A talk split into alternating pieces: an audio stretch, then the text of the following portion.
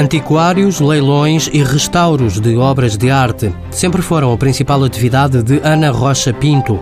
Mas esta licenciada em conservação e restauro traz com ela outra paixão, a joalharia. Desde miúda, com miúda mesmo, roubava os arames das vinhas do meu avô para fazer peças, anéis, tudo, com os milhares, as, as pedras de quartzo que encontrava no chão, e, enfim, e aguardando, sempre coisas tentar fazer peças. Ainda em pequena, Ana fez um workshop de bijuteria e desenhou uma coleção que até foi usada por uma atriz numa telenovela.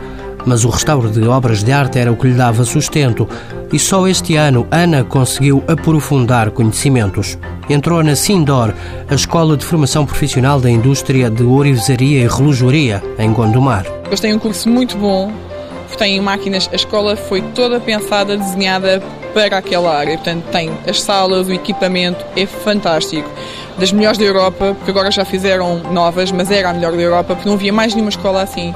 Com excelentes profissionais, professores, toda a equipa do Sindor é muito boa. Terminado o curso de design de joalharia, Ana foi convidada pelo Instituto do Emprego para expor na Porto Joia e mais recentemente na Lisboa Design Show. Estou numa fase de aprendizagem a nível empresarial. Portanto, no fundo é um bocado o que eu estou a fazer aqui.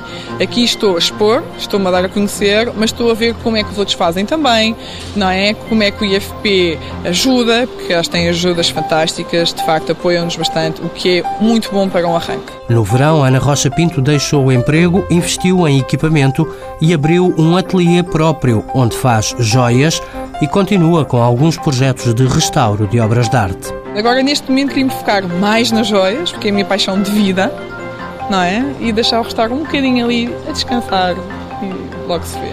Podendo, faço as duas em simultâneo, senão vou-me concentrar nas joias agora.